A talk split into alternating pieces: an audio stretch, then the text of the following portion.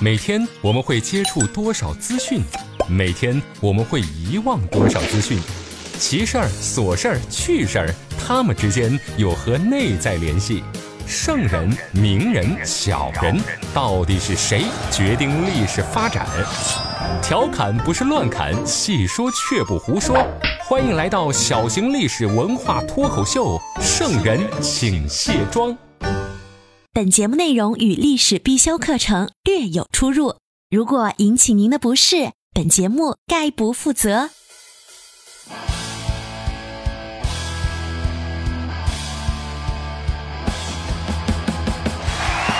各位好，这里是长沙新闻广播，您现在收听到的是《圣人请卸妆》，我是刘佳。先来进入今天的飞鸽传书。微信好友 F 凯丽提问：古代人衣服脏了用什么东西清洗呀？这个洗衣服用的工具呀，啊，咱们每位朋友再熟悉不过了，它就是传说中居家旅行教育子女的必备神器——棒槌。这个工具都不用说到古代啊，年纪大一些的老人家呀，对这个工具就非常熟悉了。古代妇女洗衣服的时候呀，会把脏衣服放在。捣衣板上用棒槌反复敲打，说白了就是捶衣服。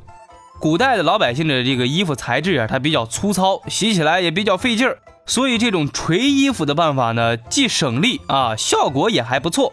至于古人用的洗衣液呀，那也是五花八门，很多跟洗头发用的材料啊，当然都是一样的。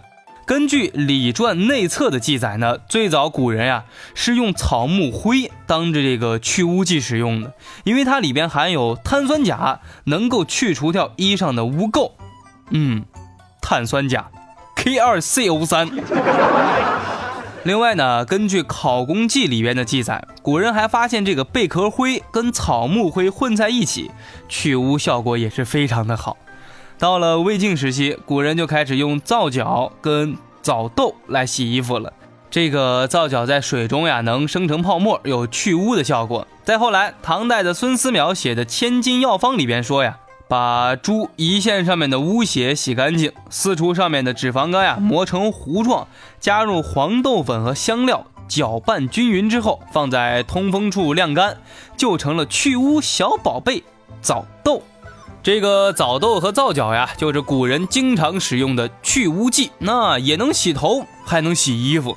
好了，问题回答完毕，开始今天的卸妆古人。清明时节雨纷纷，路上行人欲断魂。你要问我去哪里？汴京城里瞅瞅人。《清明上河图》里的汴京到底是什么样？这幅画对吃货有啥福利呀？生活在汴京的老百姓粮食从何而来？这宋朝人也能喝到冰镇的饮料吗？今天的圣人请卸妆，就跟大伙聊聊《舌尖上的清明上河图》。张择端笔下的《清明上河图》呀，那实在是太壮观了。北宋的首都汴京城也确实非常大。上期节目呀，跟大家聊了半天，那一直在汴京郊区转悠呢，压根儿没走进二环内呀。今天呀，咱们就往汴京城里最繁华的街道里转一转啊，看看到底还有什么可以吃的。随着我们走过了北宋的大排档，忽然一条横跨汴河的虹桥是映入眼帘。这下汴京城的繁华景象是扑面而来呀！此时，穿越回汴京的你，走在汴河左岸，左手拿着一杯刚买的鲜肉羹，右手呢随着身体是肆意摆动，嘴里边呀还时不时的哼唧两句告白气球。汴河的两岸呀，再加上虹桥的桥面，形成了一个非常热闹的集市。这种在岸边或者在桥上的集市呀，叫做。河市跟桥市，那在这儿呢，到处都是摆摊的小商贩呀，运货的毛驴呀，还有一种呀叫做太平车的小推车，人头攒动的街头，加上熙熙攘攘的叫卖声，这些近郊集市，那算是汴京城里非常热闹的一个旅游景点了。这些河市附近的住户呢，大概是因为刚进城里生活的原因吧。那言谈举止、生活习惯呀，还带着浓郁的乡村气息啊，所以生活在汴京城里这地段好一点的居民，还有点瞧不起他们，总拿这些河市的住户开玩笑。这宋朝人啊，也喜欢开地狱炮啊。住在汴京富人区的呀，那老嘲笑住在汴河两岸的这些普通住户。这种想法呀，虽然有一点势利。可是，在一千多年前，这的的确确是市民意识诞生的一个表现。走在虹桥边上，你会发现有一家酒楼，用竹竿在店门口呀搭建成了一个门楼，然后再围上了彩色的飘带，这个叫做彩楼欢门。如果大家生活在宋朝的城市里啊，那，看到有彩楼欢门的装饰的建筑物，那这块地方肯定是一家酒楼。这家酒楼的大门口呀，还放着一个巨大的灯箱广告，上面写着“时迁脚店”四个大字儿。这个“时迁”呢，就是一种酒的叫法。店门口的灯上写着“时迁”，就表明店里边有美酒提供。脚店的意思是说呢，这家酒店啊，它没有酿酒的权利，店里边出售的所有美酒啊，都是从正店批发过来的。如果你观察力比较强，你细心看的话，就会发现，有一位伙计模样的小伙子呀，手里是端着饭菜从脚店里出来了，他正准备呀去送外卖呢。呃，说到这儿，那有些朋友就惊呆了呀！啊，宋朝也有外卖服务？没错，当时的餐饮行业呀，已经开始提供按时呼叫的送餐服务了。宋代的都市小白领呀，小商人，跟咱们现在在公司上班的年轻人都一样。不习惯在家里做饭吃，经常在外面下馆子或者叫点外卖。这个市井经济之家，往往只于市店选买饮食，不买家里用的蔬菜。从这点也能看出呀，宋朝也有不少的年轻人不在家里做饭呀。在脚店的左边呢，还有一家茶坊，跟咱们现在爱喝咖啡一样，宋朝人超级爱喝茶。在城里边呀，随处可见各种茶坊。现在的有些酒吧喜欢起一个非常炫酷的名字，宋朝的茶坊那名字也有不少炫的，比如朱骷髅茶坊、一哭鬼茶坊、黄尖嘴醋球茶坊等等等等等等。从名字也能看出来，当时这些茶坊的老板呀，那很有标题党意识，先从名字上面下点功夫，把客人吸引过来。穿越回宋朝的你呀，喝完酒、品完茶之后，是摇摇晃晃地绕开虹桥往前走，就在靠近城门平板桥的地方，有一个撑着遮阳伞的小摊位，这上面呀摆着香喷喷的烧饼。宋朝的烧饼呀，那种类也是非常多，什么千层饼呀、月饼呀、乳饼、糊饼、芙蓉饼、熟肉饼、菊花饼，还有糖饼等等等等，很多。当时市面上流行的还有一种叫做糊饼的美食，北宋年间，胡人们经常爱吃的一种特别的烧饼，时间久了，大家呀就叫它糊饼。糊饼外焦里酥，在烤炉内经过慢火烤制而成，糊饼就是咱们今天所说的馕。地道的北宋老吃货。会在糊饼上呀加一份鲜嫩的肉，一同放进火炉内慢火烤制。鲜嫩的白肉溢出，饱满的油脂渗进糊饼中的每一个缝隙，肉的香美再加上糊饼的酥脆，这一口咬下去，满嘴都是幸福呀！哎，饼上面放肉。这不就是披萨吗？粉底、眼霜、高光隔离、腮红、睫毛、乳液、精华，女人有了这些会更加美丽；历史有了这些只会更加迷离。卸妆看历史，观点更清晰。这就是咱们的圣人请卸妆。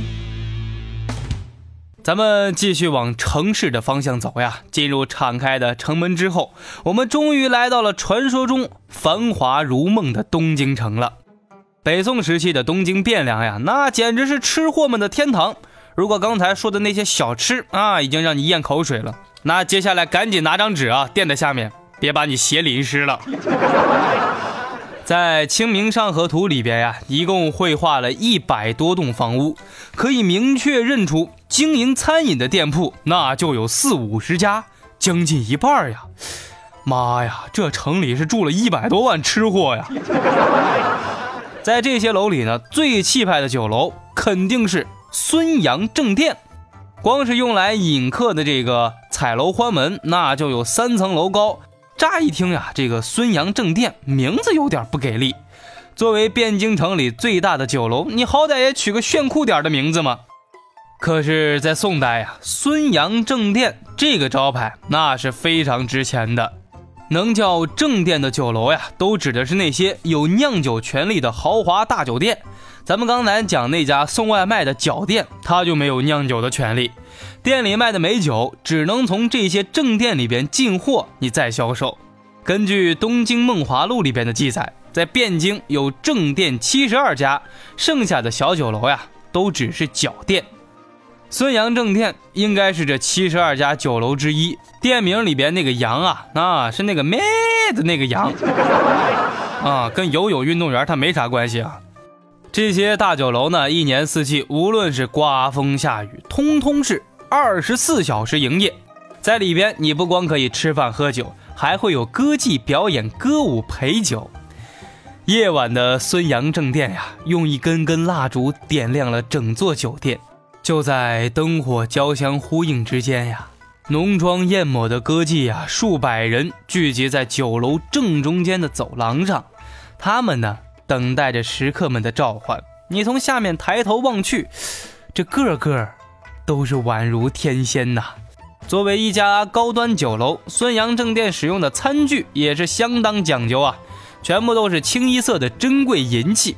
宋朝的京城人呀，非常讲究排场，请客喝酒呢，习惯用银器。只要是在酒店里边消费的顾客呀，不管你是谁，俩人落座开始喝酒，服务人员的配套设施。马上跟上，什么箸碗一副，盘盏两副，瓜果小菜各五片，水茶碗三五只，光是这些餐具加起来呢，就是白银近百两。如果你只是一个人吃饭喝酒呢，会把碗换成一个小号的杯子，其他的配套设施呀，一点都不变。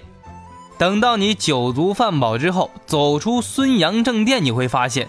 这斜对面呀，是一个撑开大遮阳伞的小摊儿，外面还挂了一个小招牌，上面写着“香饮子”。这个香饮子呢，就是宋朝人喝的饮料。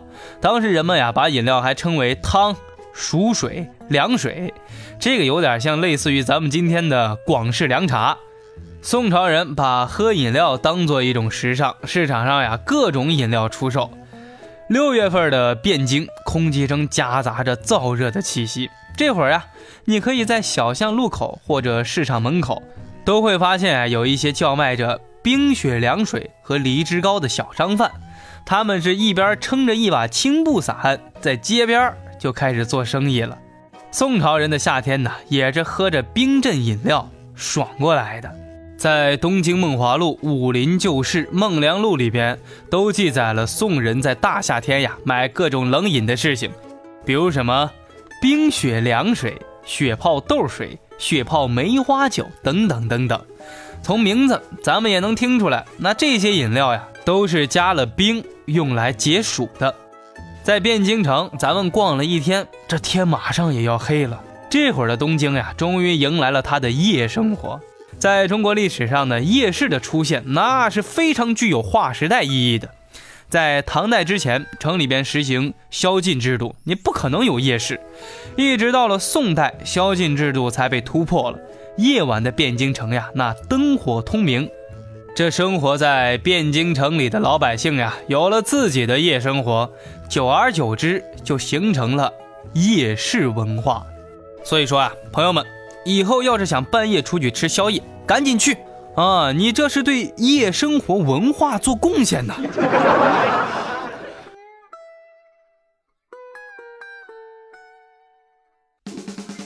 好了，以上就是今天圣人请卸妆的全部内容。我是刘佳，想跟我互动聊天、探讨小秘密的朋友，可以关注我的新浪微博“一枚电台家”。你的问题有机会被我翻牌子，登上飞鸽传书哦。也可以关注我的个人微信号 flylj 六六六，就是 f l y l j 六六六。今天私聊我的小伙伴，我把汴京的豪华大酒楼孙杨正店的照片发给你看看。好了，今天先讲到这儿。咱们下期再见。